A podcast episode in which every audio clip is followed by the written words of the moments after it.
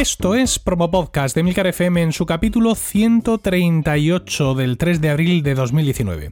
Yo soy Emilcar y este es un podcast sobre micrófonos, técnicas de grabación, publicación, edición, medición de audiencias, entrevistas a podcasters. En definitiva, un podcast donde vamos a hablar de podcasting, porque no hay nada que le guste más a un podcaster que hablar de podcasting. Promo Podcast os llega gracias a Podrover, un servicio para gestionar todas las reseñas que reciba tu podcast en iTunes y en Stitcher. Visitando podrover.com barra promopodcast, nuestros oyentes pueden tener un descuento de un 10% en esta imprescindible herramienta de marketing digital para podcasters.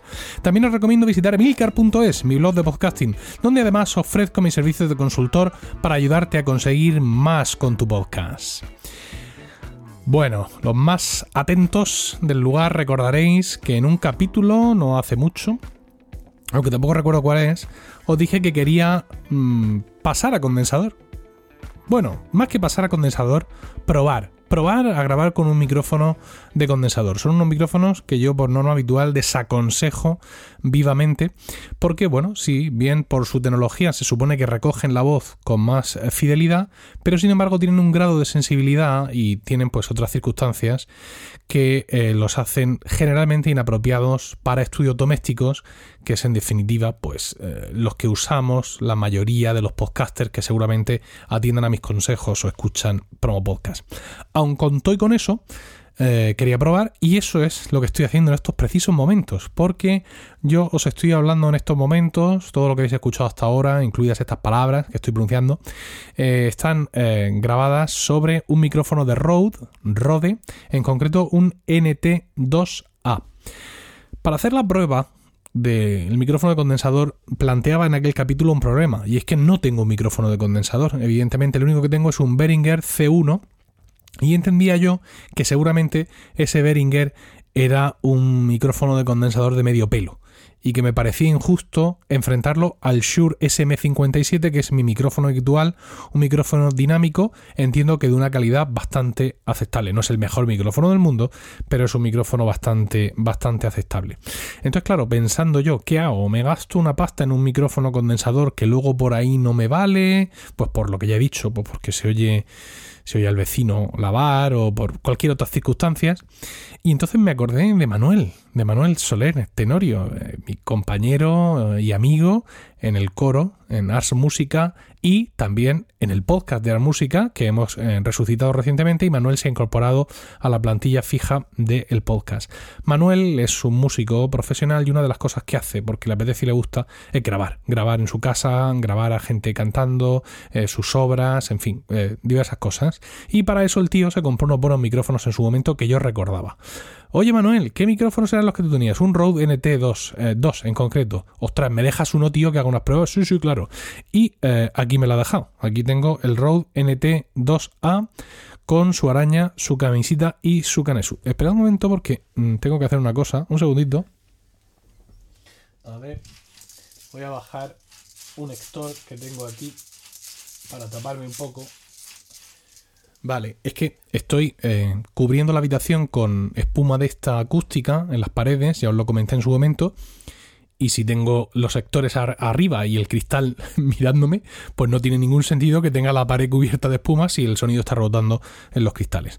Bueno, Manuel me dejó su road y yo venía a contaros un poco hoy cómo he conseguido o cómo he tratado de domesticar este micrófono, porque esto hay que domesticarlo.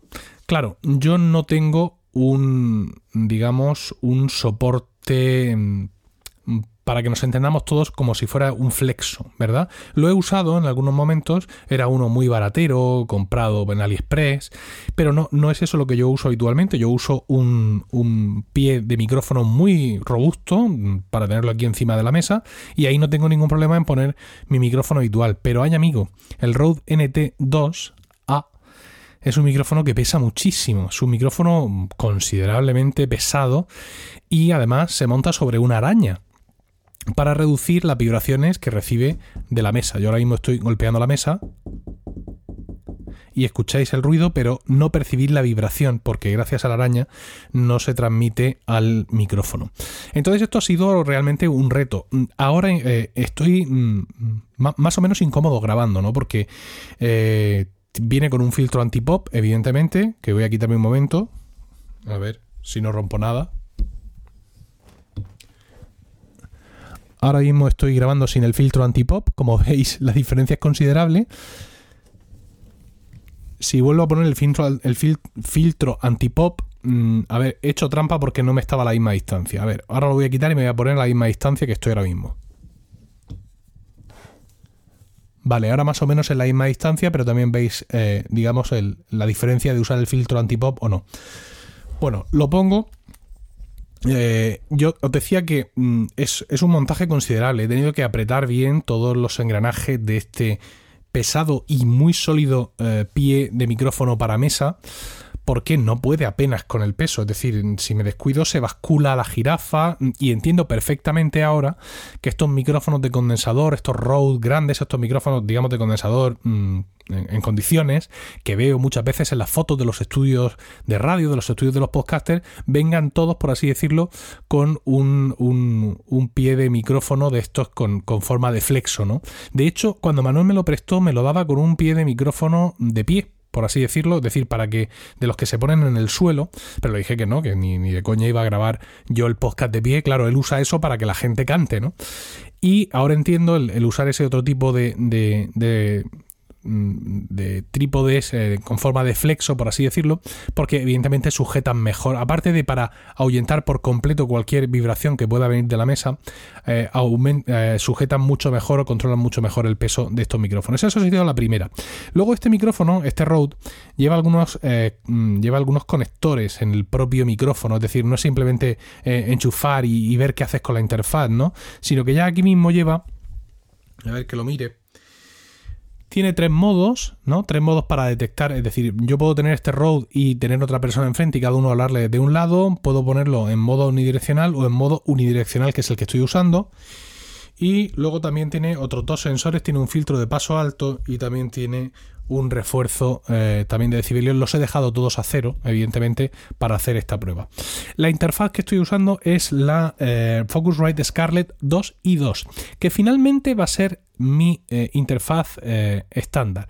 Yo tengo una 18 y 8, ¿vale? que es la que suelo usar cuando grabo Están locos estos romanos o cuando se graba lactando, tiene cuatro entradas XLR, pero he decidido que esa interfaz ya no va a salir de la mochila. O sea, no tiene sentido que yo la tenga aquí encima de la mesa para grabar mm, yo mis podcasts más solo que la una, cuando es una, eh, es una interfaz que solo uso cuando hay mucha gente, con lo cual se va a quedar en la mochila y la Scarlett 2 eh, y 2, que tiene dos entradas de micro, me sobra una para mí solo, es la que voy a usar de forma habitual. De hecho, de hecho, eh, lo más probable es que esta Scarlett 18 y 8 acabe vendiéndola, porque tengo el secreto eh, plan, bueno, nada de secreto que lo puse en Twitter, de comprarme el Rodecaster Pro con lo cual mis eh, necesidades de conectar cuatro micrófonos quedarían cubiertos con ese pedazo de bicho. He llegado a un acuerdo con mi mujer. y bueno, pues en fin, estoy esperando cumplir determinados ítems en consultoría, ¿vale? Determinados números de clientes para que me deje, por así decirlo, comprármela, ¿no? Entonces, bueno, todo esto, como os decía, estoy usando la Scarlett 2 y 2. Y eh, a la hora de procesar este capítulo, no voy a aplicar ningún filtro de, ruido, ¿vale? Para que se pueda escuchar ocasionalmente la mayor sensibilidad de este micrófono de condensador. Voy a aplicar el perfil de voz genérico que usa Hindenburg y tan solo dos puntos del compresor. ¿Vale? Eso es lo que voy a hacer y no voy a tocar absolutamente eh, nada, nada más porque me interesa, digamos, no interferir mucho, evidentemente, en la, en el sonido que se obtenga. Por supuesto, se, vamos a tener la nivelación automática que hace Hindenburg, pero mm, quiero decir, el tema del volumen no es algo que preocupe a nadie, porque el volumen siempre lo podemos tocar nosotros en postproducción. Lo que interesa ver es cómo recoge, con qué mm, fidelidad recoge mi voz y bueno, pues un poco hacer una prueba que ya os digo que simplemente es válida efectos de esta prueba. ¿Por qué? Porque yo no soy el mejor técnico de sonido, seguramente no estoy sacando ni en preproducción ni en postproducción lo mejor de estos dos micrófonos y porque mi voz no es la tuya que me estás escuchando. ¿Vale? Y como ya hemos comentado a veces en Promo Podcast, esto de los micrófonos está muy bien, se pueden dar consejos generales, pero cuando uno quiere afinar, no tiene más remedio que hacer pruebas, ¿no? Porque la voz de cada uno es la de cada uno y a ti te encontré en la calle. Yo soy tenor, se supone que tengo una voz muy aguda, pero sin embargo tengo un cierto registro grave, eh, a la hora de hablar, que he comprobado que existe y que está ahí. Eh, conforme me hago mayor, mi voz también coge eh, más cuerpo. Entonces, bueno, pues las características de mi voz no son, por ejemplo, las de Joan Boluda, que siempre lo cito, las de Josh Green, por ejemplo, o Melvin Rivera Velázquez, o, el mismísimo Pedro Sánchez, el podcaster, no el presidente del gobierno, y tampoco mi voz es la del presidente del gobierno, que por cierto, gran voz la del actual presidente del gobierno español. Dicho todo esto, eh, mm, os voy a contar además que una de las cosas que me ha sorprendido este micrófono es que no es muy hambriento de ganancia. Eh, con esta Scarlett 2 y 2, ahora mismo tengo el mando más o menos, de la ganancia tengo el mando más o menos em, a lo que podría ser pues, aproximadamente un 70%, mm, más o menos. Em, que es más o menos también la ganancia que le doy a los micrófonos malos de, de Behringer dinámicos. ¿no? Yo esperaba que este micrófono pues, mm, se comportara de otra manera. Eh, por cierto, ahora cuando me escuchéis hablar con el, con el otro, con el Shure SM57, le he puesto el preamplificador habitual, pero eso tampoco debe eh, preocuparos porque, insisto, es solo una cuestión de volumen. Y bueno, creo que es el momento ya de pasar al otro, al otro micrófono. Ahora os estoy hablando con el, con el otro micrófono con el Shure SM57 que, eh, como os digo, eh, bueno, pues tiene puesto el preamplificador habitual, que yo le suelo poner. Eh, no tengo puesto un filtro antipop, si tiene una espumita, la propia que tiene este micrófono y estoy hablando siempre a la misma distancia que suelo hablaros eh, eh, con él. ¿no? Ahora mismo mi sensación, escuchándome, monitorizándome eh, en directo, es un poco extraña porque claro, tengo el micrófono de condensador aquí al lado y me escucho también por el micrófono de condensador. Conforme lo voy alejando, que es lo que estoy haciendo ahora, el micrófono de condensador, voy recuperando un poco más lo que es la sensación de hablarle directamente a este micrófono y el resultado lo podréis ver vosotros. Ahora voy a hacer otra cosa muy interesante, ahora que ya me habéis escuchado, y es que voy a acercar definitivamente el micrófono de condensador. Eh, y ahora mismo, a esta distancia, estoy exactamente igual de distancia de ambos micrófonos. Es decir, que puedo poneros eh, una frase que diga, Mm, voy a ponerla duplicada una detrás de otra y podréis escuchar la misma frase pronunciada en el mismo momento, grabada, eh, digamos, con ambos micrófonos en el mismo instante. Yo os la voy a poner una detrás de otra, ¿de acuerdo? Para que podáis apreciar. Eh, ¿Qué es lo que voy a decir en esta frase? Por ejemplo, bien, una noticia de actualidad de hace unos pocos minutos con respecto a lo que yo estoy grabando. El Valencia le va ganando al Real Madrid 2 a 0 el Valencia le va ganando al Real Madrid 2 a 0. Bien, eh, lo primero que habéis escuchado es la frase eh, grabada como la ha grabado el Shure SM57 y lo segundo que habéis escuchado es esa misma frase tal y como la ha grabado el Rode NT2A. Ya os digo que todo esto vale relativamente. ¿no? Todo esto vale para escuchar este experimento en concreto, pero es difícil para nadie que no sea yo sacar conclusiones sobre qué micrófono es más interesante o si puedo domesticar realmente un micrófono de condensador, al cual por cierto voy a pasar ahora mismo. Ya estoy de nuevo en el micrófono de, condensador. Eh, en ocasiones estas cuestiones de sonido, o por lo menos cuando yo he hecho pruebas, a veces no he obtenido resultados, digamos, claramente obvios, ¿no? En plan, suena mejor con este. He obtenido en ocasiones cuando he comparado, por ejemplo, cuando mm, he estado dudando sobre qué micrófono usar para el daily, he obtenido resultados que si bien ambos eran buenos, unos me gustaban más y otros me gustaban menos, pero ya era una cuestión de cómo me gustaba a mí mismo escucharme.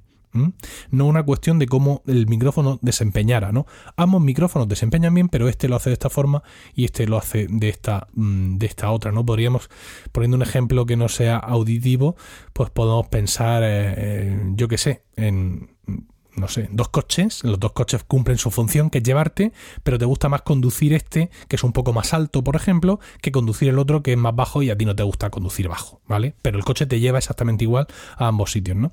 Ahora mismo mi sensación con el, con el road es de incomodidad, ¿vale? Porque eh, con todo el montaje, con el filtro antipop, no veo la pantalla. Y ahora mismo me da un poco igual porque no estoy siguiendo un guion, pero yo generalmente tengo que seguir un guion. Es cierto que con un micro de condensador no tengo que estar mm, de una forma tan direccional. Yo podría girar el micro, como estoy haciendo ahora, por ejemplo, y grabar así. Lo que pasa es que, bueno, aunque sea por mucho micrófono de condensador que sea, estáis notando que el sonido pues no va directo. Incluso podría eh, jugar un poco más con la ganancia, alejarme más. Ahora no estoy tocando la ganancia, simplemente me estoy alejando e intentar elevar un poco la silla, por ejemplo. ¿vale? Y grabar una distancia un poco mm, más distante, ¿de acuerdo? De tal forma que ya eh, estoy más alto, el filtro antipop no me tapa los ojos y tengo aquí el monitor perfectamente y yo puedo estar grabando eh, torciendo yo un poco la cabeza o bueno ya imaginándome de alguna forma podría subir la ganancia si es que la presencia del sonido no me termina de gustar y bueno ver qué, qué es lo que pasa pero como os decía, recupero la proximidad porque me gusta el efecto proximidad que, digamos, que dan los micrófonos, me gusta que me sintáis encima, por así decirlo. Eh, finalmente, ya os digo, estos son pruebas que, bueno, pues en, algún momento dado puedes hacer, en otro momento dado no puedes hacer, pero mm, creo que difícilmente lo que yo haga pueda servir de ejemplo para muchos. Mm, es decir, no creo que ninguno de vosotros se vaya a lanzar a la calle a comprar este Rode o otro micrófono de condensador a raíz de este experimento, o todo lo contrario, que diga, no, abomino para siempre jamás de los micrófonos de condensador, ¿no? Creo que es una cuestión de, de curiosidad, es una prueba que me vale para mí y espero que al menos os haya resultado entretenida. Em, terminaremos aquí si no fuera porque tengo más cosas que contaros. Eh, voy a seguir usando el road para terminar el programa y tengo cosas que contaros de en mi podcast con Pedro Sánchez. Recordad nuestro invitado en el anterior eh, capítulo en el que él y yo hablábamos de, pues eso, de ese podcast que queremos hacer juntos, ese podcast, una charla abierta entre él y yo, para hablar pues de lo que nos apetezca. Eh, hemos iniciado el proceso, hemos continuado, mejor dicho, el proceso del diseño de producción que ya iniciáramos aquí en los micrófonos y hemos de decir que ya tenemos un nombre. Y que no solo tenemos un nombre, sino que tenemos una carátula. Ya tenemos una carátula hecha por Pedro Luis Alba, absolutamente espectacular, como todos sus trabajos. Y eh, estamos, eh, que, como dirían en Apple, no podemos esperar para enseñarosla, mm, salvo que sí, efectivamente sí podemos esperar porque es lo que estamos haciendo. También hemos decidido que, como dice el refrán español, el casado casa quiere y que nuestro podcast va a tener su propia página web, independientemente de que cada capítulo lo anunciemos también en las páginas de nuestra red de podcast, en AV Podcast y en el FM, pero el podcast va a tener su propia vida, por así decirlo, va a tener su propia página web con su dominio, su camisita y su uh, canesú, evidentemente. Y eh, básicamente eso es lo que tenemos. Algo más sobre alguna decisión más hemos tomado sobre los medios de contacto.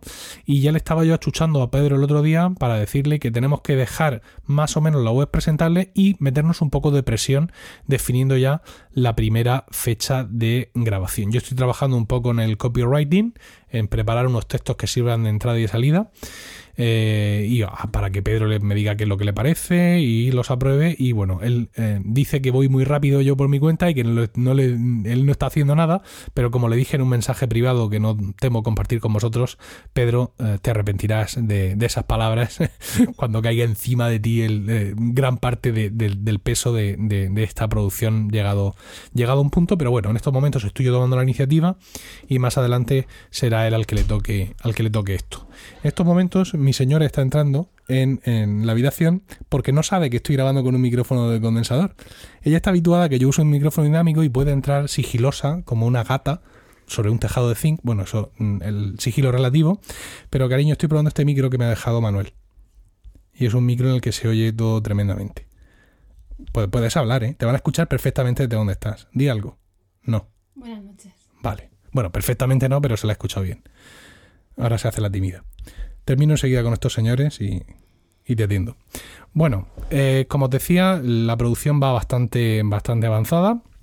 Y esperamos enseguida, no voy a decir que esperamos enseguida poder publicar, pero sí que esperamos enseguida eh, poner fecha de, fecha de grabación al, programa y poder entregarlo eh, convenientemente para vuestra crítica y disfrute o disfrute, ya lo que cada uno entienda que tiene que hacer con, con, ese, con ese podcast. Yo estoy disfrutando mucho este proceso porque es un poquito distinto de otros procesos de, diseño de producción que he hecho para programas de la red, para programas míos, porque realmente me hace muchísima ilusión trabajar con Pedro en este proyecto, digamos, semi-independiente de nuestras redes, que va a tener mm, mayor libertad de lo que yo suelo otorgar a mis podcasts para hacer algunas cosas, y la verdad es que también me interesa, eh, me interesa un poco explorar ese territorio más salvaje, ¿no? El, corretear por ahí libremente, como cuando no había normas o algo, o algo así. Y hablando de diseño de producción y hablando de nuevos podcasts, quisiera comentaros, porque creo que este es el foro adecuado, que eh, tenemos un nuevo podcast en Emilcar FM. Y quiero comentarlo porque además quiero hablar un poco, no ya solo de este podcast en sí, sino de algunas cosas alrededor de este podcast. Este nuevo podcast se llama Recuerdos de Japón. Si entráis a Emilcar FM, eh, a la sección podcast, nuestra nueva y rutilante web, arriba veréis podcast y veréis que tenemos tres secciones. Una es nuestros podcasts, otra es series limitadas y otra es archivados, todo ahí. Bien, pues eh, Recuerdos de Japón está en series limitadas. ¿Por qué?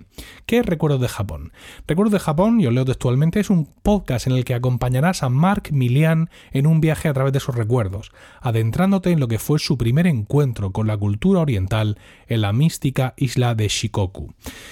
Es eh, un podcast en el que Mark ha desempolvado sus diarios de viaje de aquel viaje y mm, prácticamente sin mucho más se ha puesto delante del micro para hacer una producción que él quiere mimar, quiere que sea cuidada, quiere hacernos entregas semanales, tiene ya más o menos estructurado cuántos capítulos van a ser y bueno, pues le apetecía hacer esta experiencia y yo desde luego en Emilcar FM doy cabida a todos los experimentos que quieran hacer mis podcasters.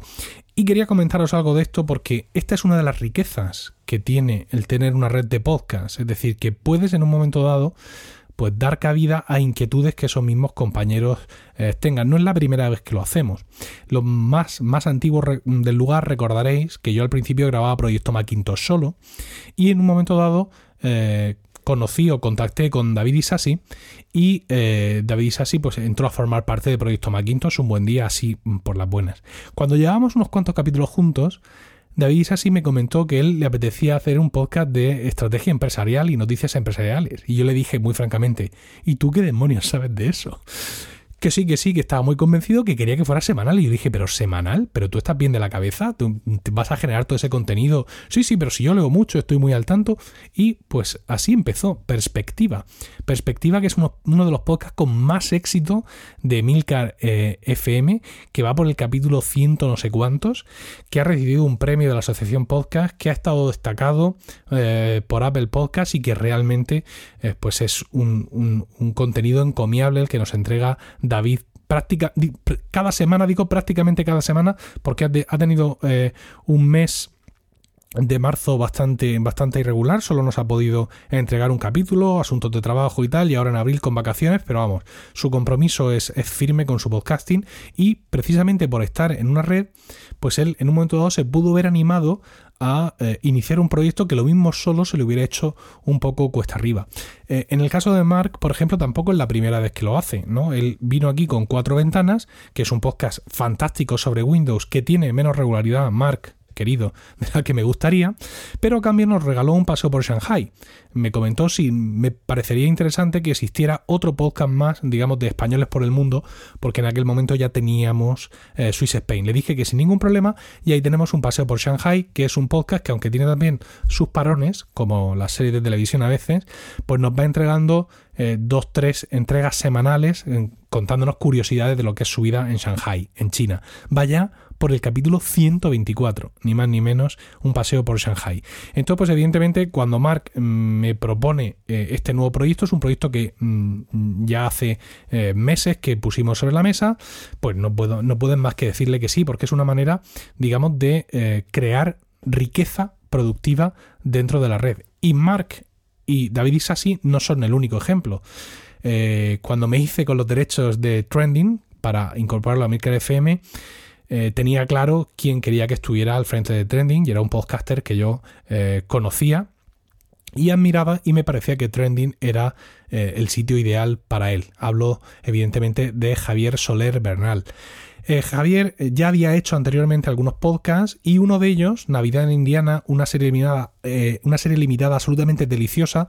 Con el tiempo, pues también me vendió sus derechos, por así decirlo, y lo incorporamos a la red. Y más tarde, él tuvo la idea de hacer algo parecido, Verano en USA, también un podcast súper interesante que también incorporamos a la red. Con lo cual, pues en la red de podcast, en nuestra red de podcast en concreto, y supongo que en todas en general, pues tenemos estas estas cosas, ¿no? Estas cosas que pueden surgir en un momento y la gente encuentra dentro de la propia red un terreno abonado fantástico, unas infraestructuras que ya conocen eh, cómo funciona y la posibilidad de que nuevos proyectos puedan surgir de manera más rápida. Y no solo hablamos de que proyectos nuevos surjan, ¿no? Como en el caso que os decía eh, de Javier Bernal, que luego también ha hecho un poco de Cicerone para traernos Iberoamérica de cuento, junto con otro compañero de Trending, eh, que es Manuel Castaño, y, otros nuevos eh, compañeros, sino que, por ejemplo, hay veces que mm, yo mismo, como director de la red, miro así todo el material humano impagable que tengo y digo, bueno, a esto se le puede sacar más provecho. Y ese ha sido el caso, por ejemplo, de Cum Laude. Cum Laude es un podcast que nos habla, ya os lo presenté aquí en su momento, es un podcast en el que se habla de la vida académica, os leo textualmente, lo bueno, lo malo y lo que nunca se cuenta. Y está presentado por Carmela García y Francisco Molina. Fran Molina, Carmela de Bacteriófagos y Fran de Eureka. Pensé que era un tema muy interesante, pensé que era un tema que podía tener unos oyentes... Mm, digamos, un, digamos, un público eh, tipo que podía estar muy interesado en esto y pensé que ellos dos eran los ideales, por su conocimiento. Ambos son doctores, ambos han hecho carreras y hacen carreras de investigación, de profesorado, y además que podríamos contrastar la experiencia que tiene Carmela de estar fija en una universidad eh, extranjera, en su caso en Suiza, más su experiencia aquí en las universidades españolas, y luego Fran, que es profesor titular aquí en la Universidad de Murcia, pero eh, tiene frecuentes estancias también en universidades extranjeras y bueno, eso era un material que estaba ahí y que dentro de la red le hemos podido dar forma, así que bueno, pues este es el último ejemplo que os quería poner de cosas maravillosas para el podcasting que pueden suceder, afortunadamente para mí y para tantos oyentes, cuando tienes una red de podcast. Y eso es todo. Muchas gracias por el tiempo que habéis dedicado a escucharme. Espero vuestros comentarios sobre todas estas cosas en emilcar.fm barra promopodcast, donde también encontraréis otros medios de contacto y conoceréis los otros programas de la red. También podéis entrar en emilcar.es, mi blog de podcasting, donde además ofrezco mis servicios, mis servicios de consultor para ayudarte a conseguir más con tu podcast. Promopodcast os llegó gracias a Podrover, un servicio para gestionar todas las reseñas que reciba tu podcast en iTunes y Stitcher. Visitando podrover.com barra promo podcast, nuestros oyentes pueden tener un descuento de un 10% en esta imprescindible herramienta de marketing digital para podcasters. Un saludo a todos y no olvidéis recomendar promo podcast, porque no hay nada que le guste más a un podcaster que hablar de podcasting.